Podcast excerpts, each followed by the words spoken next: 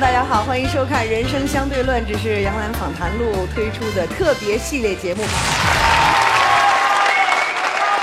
说到退休这件事儿，最近我的一位好朋友居然要退休了，我不能接受这样的现实，我无法接受这样的现实。他是谁呢？我觉得他一直是我们身边那个稳定的存在，那种陪伴，就像这个船一直是在海面上飘荡，但是。总有一个锚沉在港口，让我们觉得有所依靠。他的名字叫敬一丹。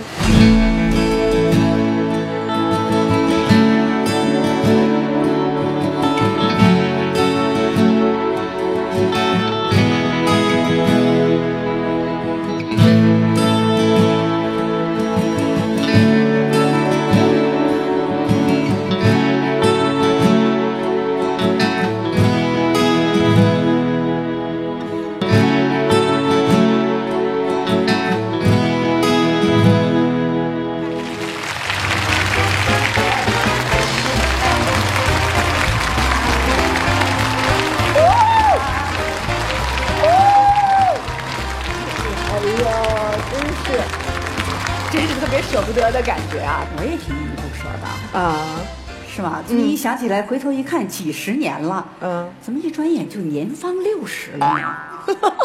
看得出来吗？看不出来啊。那好，我们现在呢就把这个舞台交给敬一丹，来听听敬一丹的人生相对论。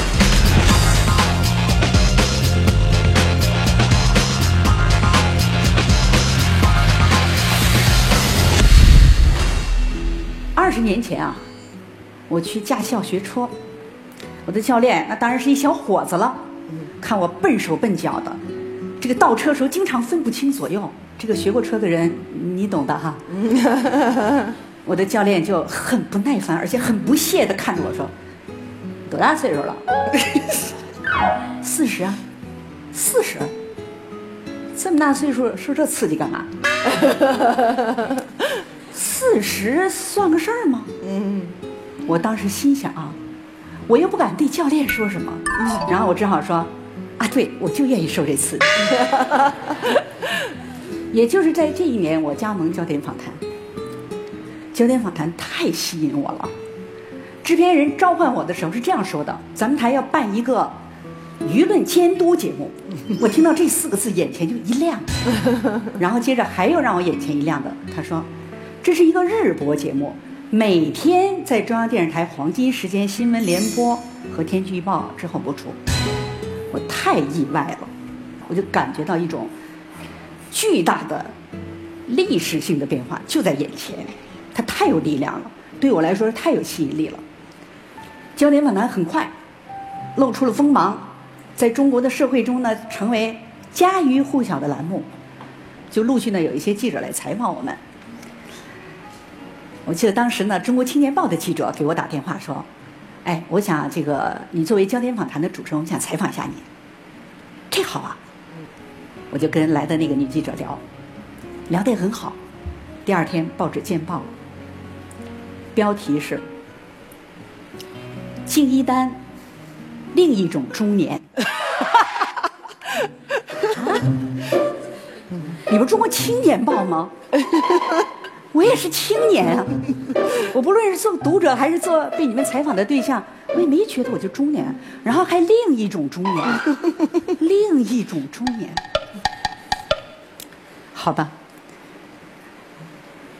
过了几天，东北我家乡的一个媒体的记者又来采访我，又写了一篇专访，登在报纸上，这个标题叫《鸡丹年轮抗争》。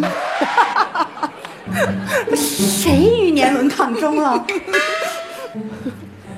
你们看看我们的媒体同行，就用这样的方式在提醒着我：你已经到中年了，你要面对年轮了。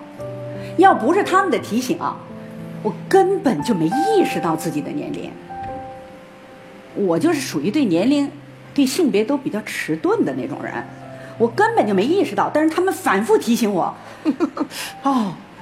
我私下里一看，啊是啊哈，哎我这些同事怎么都这么年轻啊？我就拿几个脸熟的我们同事来说啊，你比如说崔永元比我小八岁，水均益比我小八岁。一打听，白岩松那渴望年老那白岩松，比我小一轮还多呢，他比我小十三岁。还有很多摄像啊、编辑啊、后台大家没看到的那些同事，比他们还年轻。我这个时候才意识到，啊，我确实哈，确实要与年轮抗争了。我就特别喜欢和白岩松聊天，他用他那个年轻的眼睛和年轻的头脑去观察一切。我一般和他在一起的时候，我是听众，我就听他说，也不用我说，哎，不用我说。然后经常那个火星四溅啊，就给我带来很多启发。那小水呢？我跟小水在一起的时候，我挺自卑的。我的视野啊，看中国还可以，看中国的贫困地区啊、角落呀、弱势人群啊，我觉得这个我还有一些发言权。可是，一触及到更宽视野的时候，我就没自信了。那么水晶翼就不一样，他看任何问题，他都有一个更宽的视野。那么小崔其实给我带来的启发是很别样的。那时候我经常去看小崔录像，他录实话实说的时候呢，我就跑去就躲在一个地方当观众啊。有一次他采访一个下岗女工，他说：“呃，如果将来有再就业机会的时候，你有什么愿望呢？你有什么想法？”然后这个下岗女工说：“嗯，以后如果我再找工作吧，我得找一个那个，嗯，这个收入高点的。”嗯，离家近点的，然后小崔在旁边说：“哦，那还得让工厂搬的离你家近点儿。”哎，当时他说完了以后，就像大家现在此刻这样笑了一样，大家都会心一笑。这种笑声里呢，也有一种很善意的一种否定啊。我在旁边听着，我想，假如说要我评价一下这个女工的话，我会怎么说呢？我脑子里就出现了我自己在焦点访谈那种样子啊！我想我肯定得说成这样了：在面对着下岗再就业的时候，是我们去适应环境呢，还是让环境适应我们呢？就显得事情很严重，是吧？我的同事总是给我一种推动，你想惰性、想偷懒都不行。这感觉有点像什么呢？有点像在跑马拉松的时候啊，发令枪一响，大家一起出发，在长跑的过程中，跑着跑着你就看，就形成了很多方阵，很多团队，然后一组人在那跑，我就是其中被裹挟着跑到前面方阵的一个。如果我没有这些年轻的同志，我不可能，我不可能走这么长时间，也不可能这么长时间的坚持在前沿。有一次，我走到一个大学，我就问同学三个问题。第一个问题是：你们谁没看过焦点访谈的，请举手。没人举手，我心中暗喜啊，全都是我们的观众。第二个问题。你们现在还看焦点访谈的，请举手。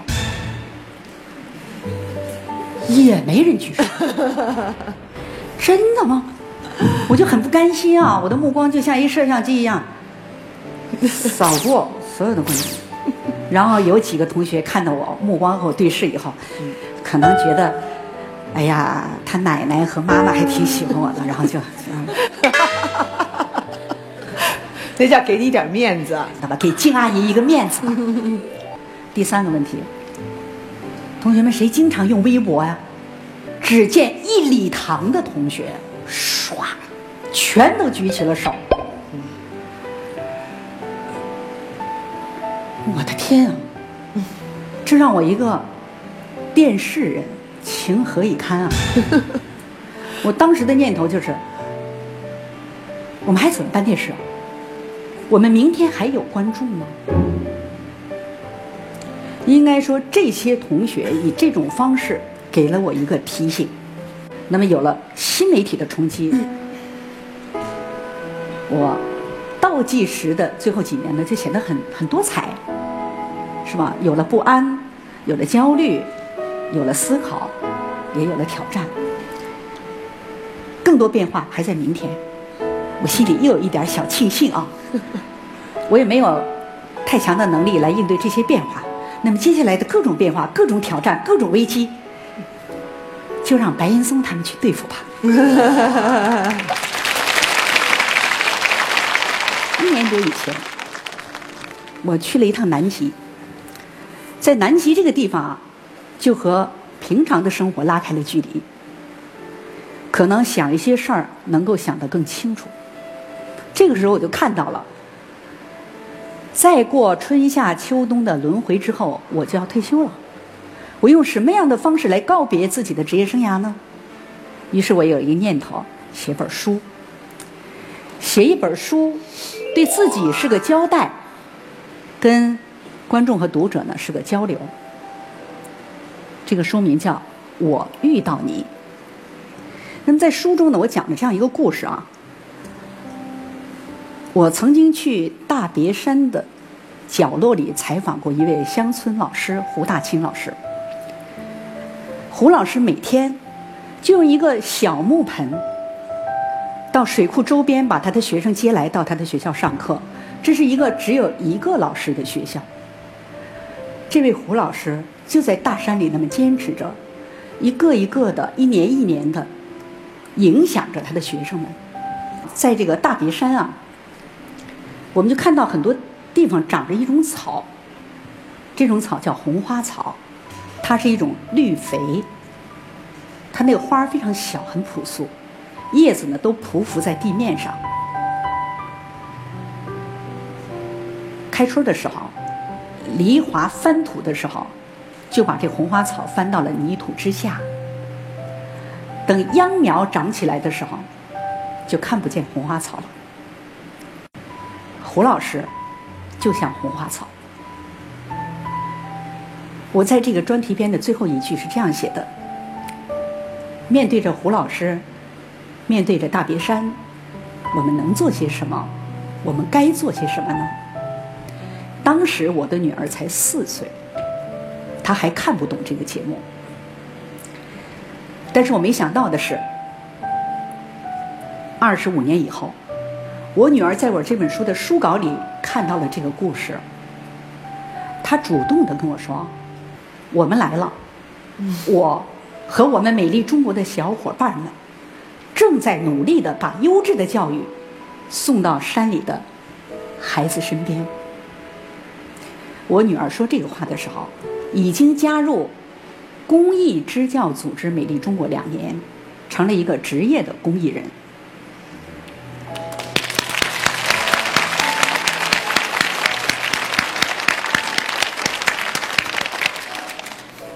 在他的那个小伙伴身上，我看到了这个时代特别可贵的一些东西。六百多名美丽中国的老师，影响了近十万贫困地区山里的孩子。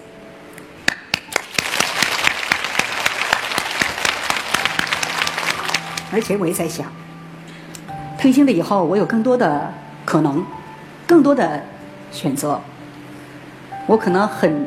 重要的一个选择就是，和我女儿和美丽中国的这些可爱的年轻人在一起，去走进这些孩子，在他们这些年轻人和他们身边那些孩子身上获得一种力量，就是给我带来了一种相信，相信未来。那么就在四月份，我们焦点访谈。过了二十一岁的生日，我的同事啊，也把这个日子呢当成一个双重的日子，他们也给我一个纪念，也就是在这个月份，我就要告别焦点访谈了。于是呢，四月一号就成了我们一个纪念。然后我们当时焦点访谈的创办人，焦点访谈创办时候的元老，还有现在陆续加入起来的年轻人，聚集在我们的演播室里。我很感慨啊，我就对我们当初的制片人，现在我们的副台长孙玉胜说：“我说和一个栏目二十年相伴，足以形成一个人的生活方式。对于即将和焦点访谈的观众说再见的一个主持人来说，我觉得这一天给我留下了一个永久的纪念。”